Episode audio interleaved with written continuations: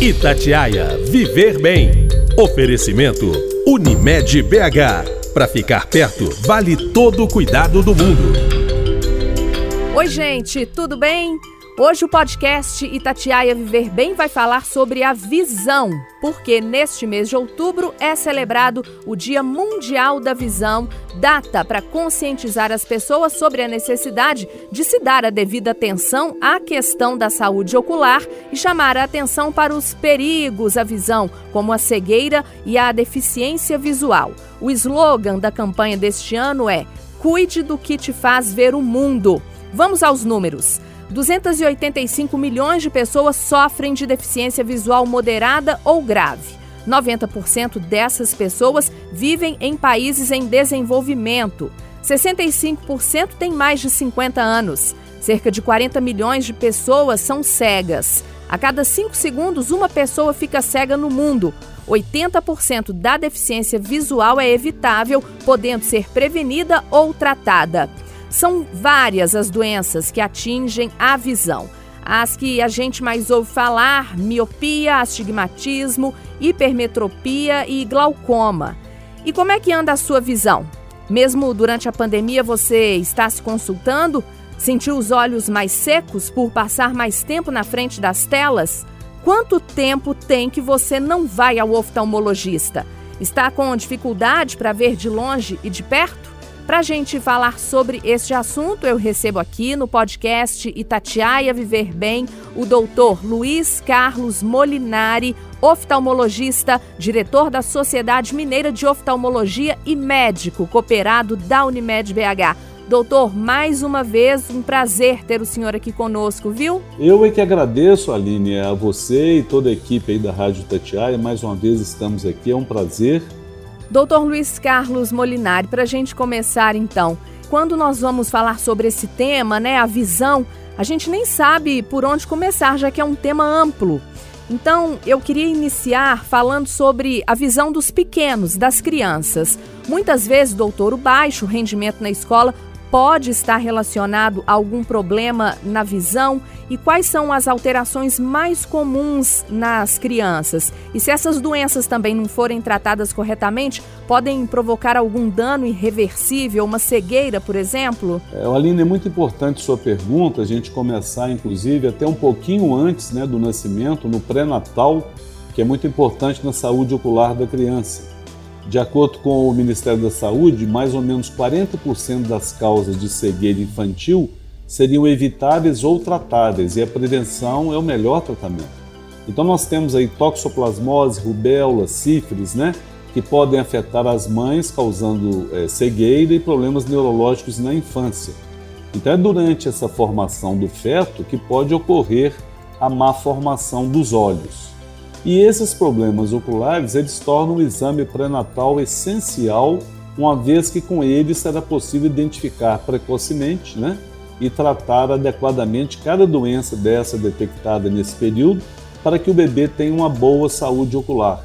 É lógico que o exame, a gente não vai é, entrar nesses detalhes aqui, porque os assuntos são muitos, mas é muito importante a gente lembrar que cada, de, cada uma dessas doenças né, que a gente falou, é, eles podem ser detectados laboratorialmente através de outros exames, inclusive no pré-natal. Agora, logo depois do nascimento, é importante o médico é, detectar algum tipo de conjuntivite logo lá no berçário, que é muito importante, e não esquecer também do teste do olhinho, que é aquele que a gente pode detectar uma catarata congênita logo ao nascer. É sabido que a mãe e o pediatra, né, que trata do bebê precisam estar atentos ao tamanho, ao brilho, à cor e ao aspecto geral dos olhos do recém-nascido. Eu queria só um destaque aqui para aquelas criancinhas é, que são consideradas prematuras, né, abaixo de 37 semanas e peso às vezes também inferior, essas é, abaixo de 2,500 principalmente, 2,5 kg, essas crianças podem ter, entre outras complicações, o que a gente chama de retinopatia da prematuridade, que também, é, se não tratada convenientemente, poderá inclusive levar à cegueira juntamente com a própria catarata congênita. E a gente sabe que quanto mais prematuro for o bebê e quanto menor o peso, maior a chance de desenvolver essa doença. É, eu não gostaria de entrar aqui na, nos pormenores da Covid e a prematuridade, mas é importante enfatizar que tem um estudo do CDC, né, que é o Centro de Controle e Prevenção de Doenças lá de Atlanta, nos Estados Unidos, que contrair o novo coronavírus durante a gravidez aumenta o risco de parto prematuro. Então, eles analisaram mais de 4 mil gestantes e diagnosticaram um aumento muito grande da prematuridade. Agora, respondendo mais diretamente à sua pergunta, o início da vida escolar é um momento marcante para a criança, né? é a fase de convívio, né? então o desenvolvimento é, biológico, psicológico, social, né?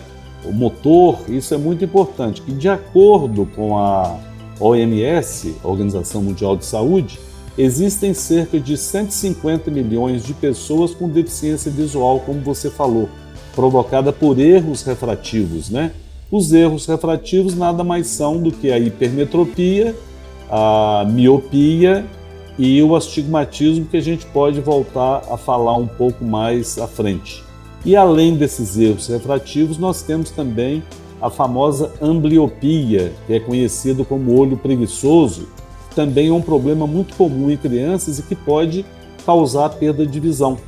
Normalmente se caracteriza pela redução da visão em um ou até em ambos os olhos devido ao desenvolvimento anormal da visão na infância.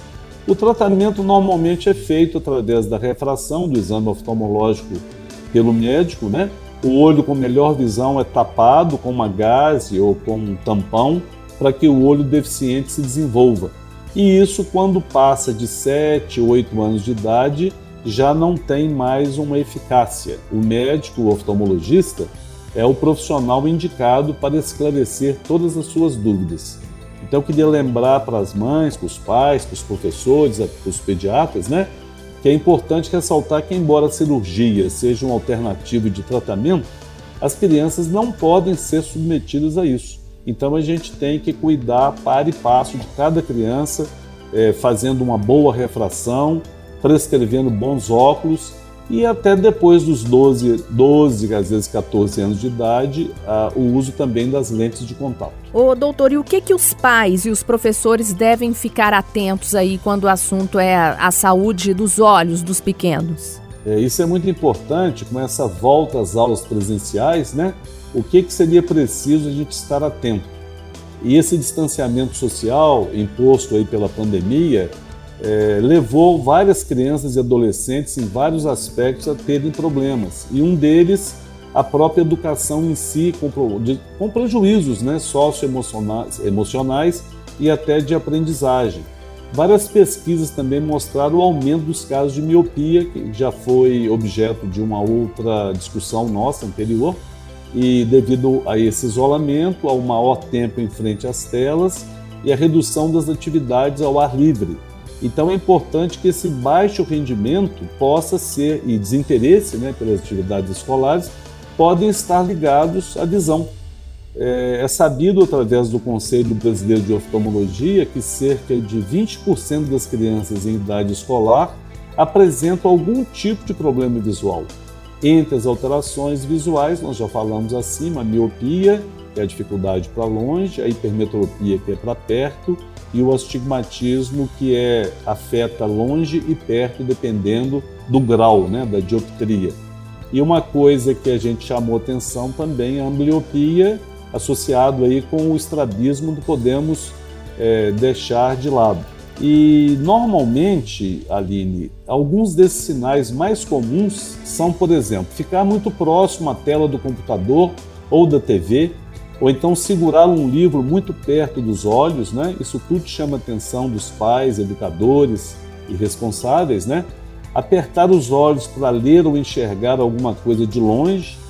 Ele, a criança pode se queixar de dores de cabeça frequentes durante a aula ou quando faz atividades que exijam uma atenção visual mais acurada, ou então como ler um livro que é mais demorado, né? Evitar fazer atividades que envolvam a visão de perto ou à distância e eles não conseguem, né? Ou lacrimejar ou coçar os olhos frequentemente, a gente lembra aqui do astigmatismo e também do ceratocone, que a, a, córnea pode ficar irregular pela, pela coceira, né, pelo prurido frequente.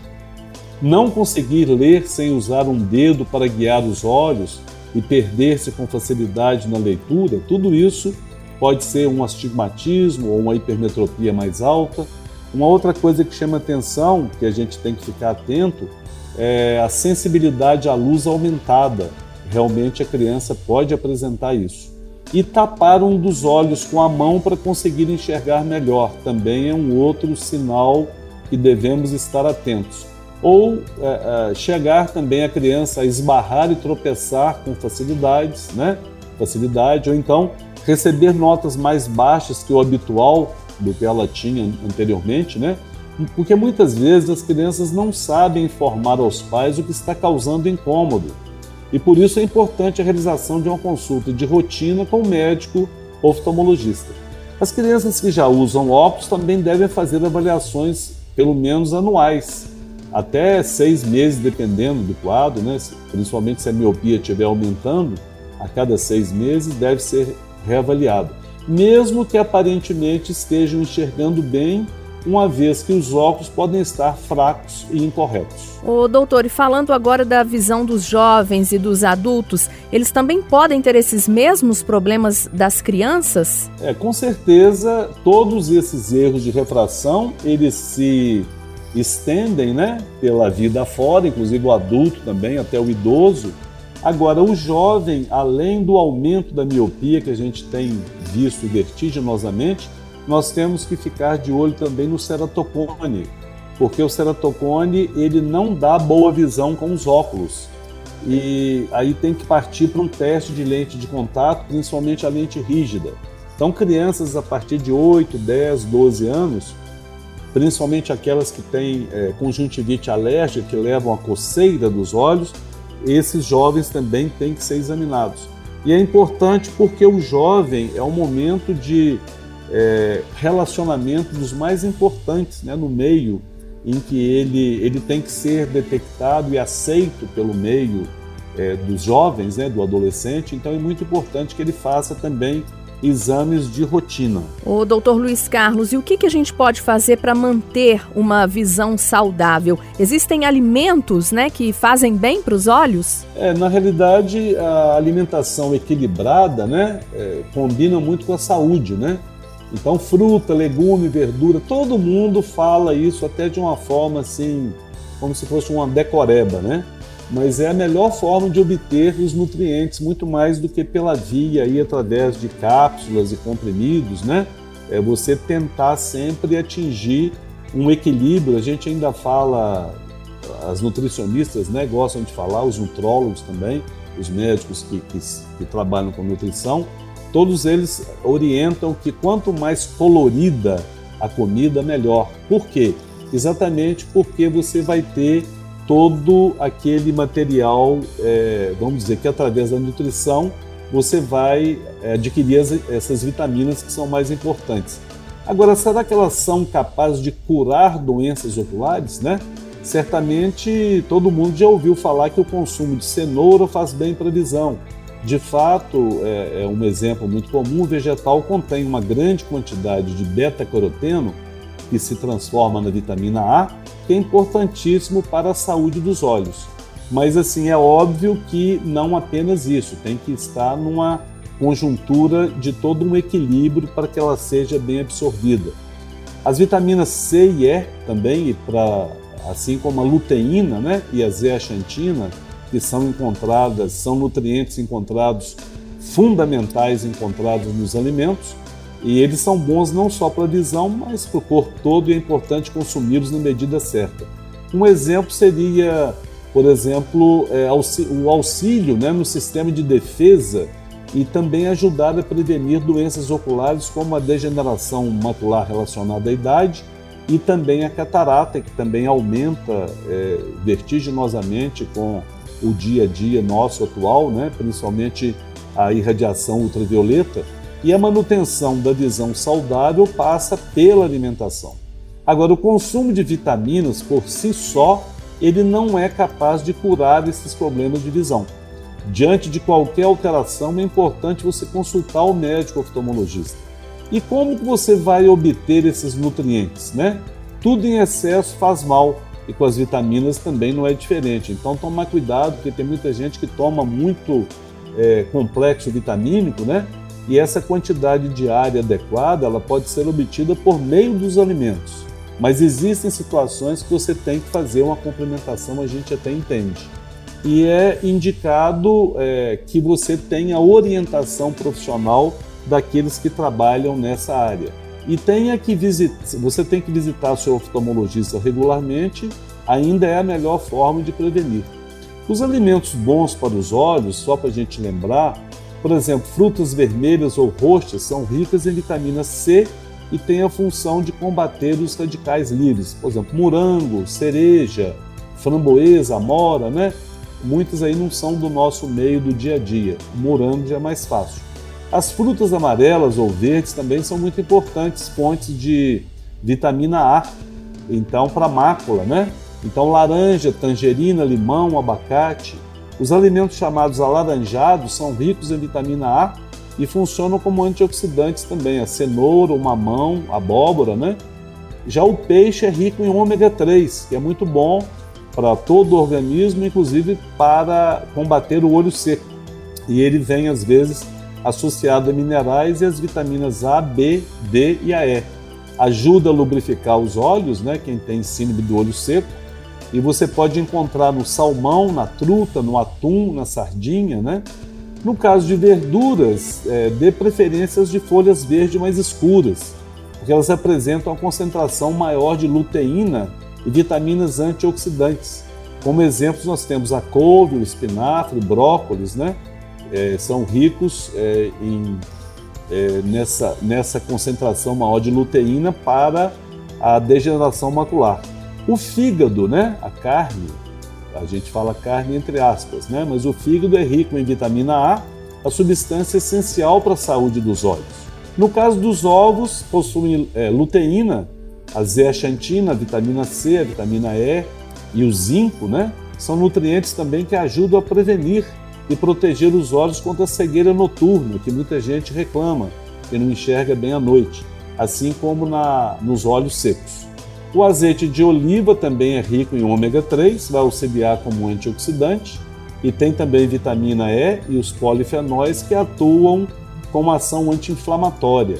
O óleo de linhaça é muito usado porque ele contém ômega 3 e, além disso, tem outros outros grupos do ômega 6, 9 e a vitamina E, que ajuda a fortalecer o sistema imunológico, auxiliando na lubrificação e hidratação dos olhos. E não se esquecer, gente, desse clima muito seco, de hidratar-se bastante, porque se você mantendo a hidratação, você previne o olho seco evaporativo. alimentação é indispensável, né? Que você, junto a isso, faça o seu acompanhamento porque oftalmológico você saber como vai a sua visão. O doutor, falando agora sobre a saúde ocular dos mais velhos, é verdade que o glaucoma e a catarata são mais predominantes nos idosos ou eles podem aparecer em qualquer idade? A gente comentou mais cedo sobre a catarata congênita, né? Porque realmente ela aparece, ela surge ao nascimento. Mas de um modo geral, a catarata ela tem um, um, período assim de da idade na faixa de 60 a 75, 80 anos. Esse é o predomínio. É, no caso, a gente fala então, é, juntamente com glaucoma, a degeneração macular e a retinopatia é, diabética. Esses quatro itens são os responsáveis na vida adulta e no idoso para que homens e mulheres sintam a vista é, perder, a, a, vamos dizer, a, a, capacidade visual. Nós podemos é, reforçar também que a vista cansada a partir dos 40, 45, né, existe maior disposição para a presbiopia, que é a chamada vista cansada para enxergar de perto. Agora, a partir dos 50 anos, esses problemas oculares mais comuns são esses quatro que a gente citou, lembrando que a Organização Mundial de Saúde, né, é, espera-se que ainda esse ano, né, ou, ou, até o ano que vem, na faixa de 50 a 55 milhões de pessoas fiquem cegas devido à catarata com idade igual ou superior a 60 anos. Por que, que é importante a gente citar esses números? É o seguinte, a, a catarata é uma doença que limita muito a pessoa no seu dia a dia. E é muito comum o paciente voltar de uma reprovação no Detran para avaliar a vista. Então, o exame oftalmológico, o exame médico feito no Detran é muito importante para conduzir esses pacientes que às vezes não sabem, né, ou não percebem, porque o que a gente ouve é o seguinte, Aline, doutor, mas eu dirigi, dirijo há 50 anos e eu não percebo, eu acho que eu estou bem. Acontece que a gente, eu, eu brinco muito com os pacientes, né? Falo, mas a gente se acostuma até com coisa ruim, né? Mas na realidade a gente vai se habituando, porque lentamente ele vai, o paciente vai perdendo a sensibilidade ao contraste, vai perdendo aquela diferenciação é, do, do, meio né, no dia a dia, na natureza, e muitas vezes eles não percebem que eles estão é, perdendo a visão. E essa doença é considerada a principal causa de cegueira, ainda bem reversível, ou seja, tratável no mundo inteiro. Apesar da visão ser considerada o sentido principal é, do corpo humano, 34% dos brasileiros, ou seja, um terço da população do país, nunca visitou um oftalmologista.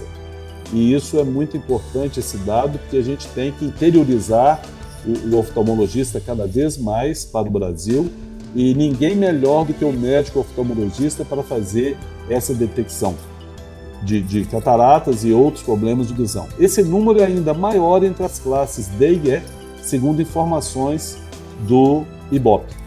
Consultas oftalmológicas periódicas ajudam a prevenir e tratar precocemente uma série de problemas em todas as idades. E o uso contínuo também dos aparelhos que eu queria lembrar eletrônicos contribui muito para o aparecimento de um cansaço, né, de um olho seco, a chamada síndrome da visão do computador, que também os adultos e idosos cada vez mais estão perante as telas. Aliás, assim, né, todas as idades, né?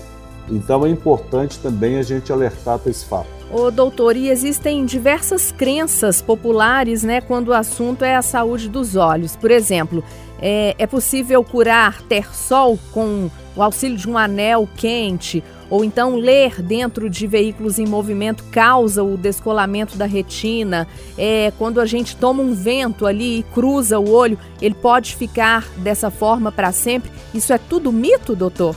É, com certeza é mito. Na realidade, a gente comenta o seguinte, que é, são crenças, né, são informações que vêm passando de, de, através de várias gerações. Então a gente não pode condenar ninguém que pensa assim, porque é cultural.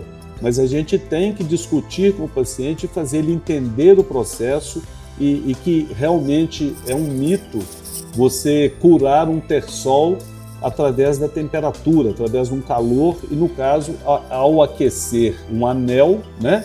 Isso é muito comum, mas é uma medida ineficaz, por quê? Porque esse método, além de poder agravar o problema, ele pode contaminar o local e até uma lesão maior em consequência, por exemplo, de uma queimadura pode acontecer, como a gente já viu. Então, em caso de ter sol, mais indicado é consultar o médico oftalmologista que poderá avaliar o quadro e indicar o tratamento mais adequado. Agora, é lógico que o Tersol, um clínico da medicina, né, o médico da família e comunidade, um pediatra, todos eles estão aptos a fazer esse tipo de orientação.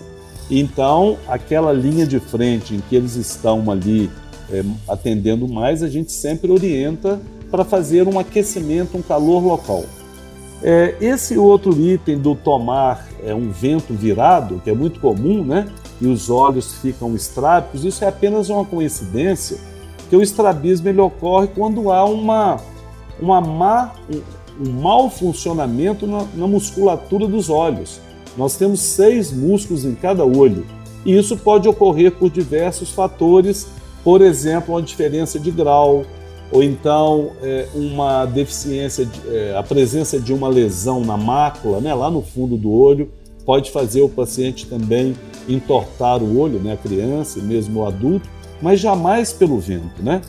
Assim como a leitura de, dentro de veículos em movimento, causando descolamento de retina. Isso não tem realmente nenhum poder de, de persuasão através da ciência. Você aproximar um livro revista dos olhos para ler não causa prejuízo à visão. Agora, a necessidade de aproximar o texto, aí sim, pode indicar que você talvez precise de uma correção visual. Então é melhor você fazer um exame, né? Mas jamais você deixar de ler. Aliás, é, falar para o nosso, a nossa população é, deixar de ler, ou seja, economizar a vista, né?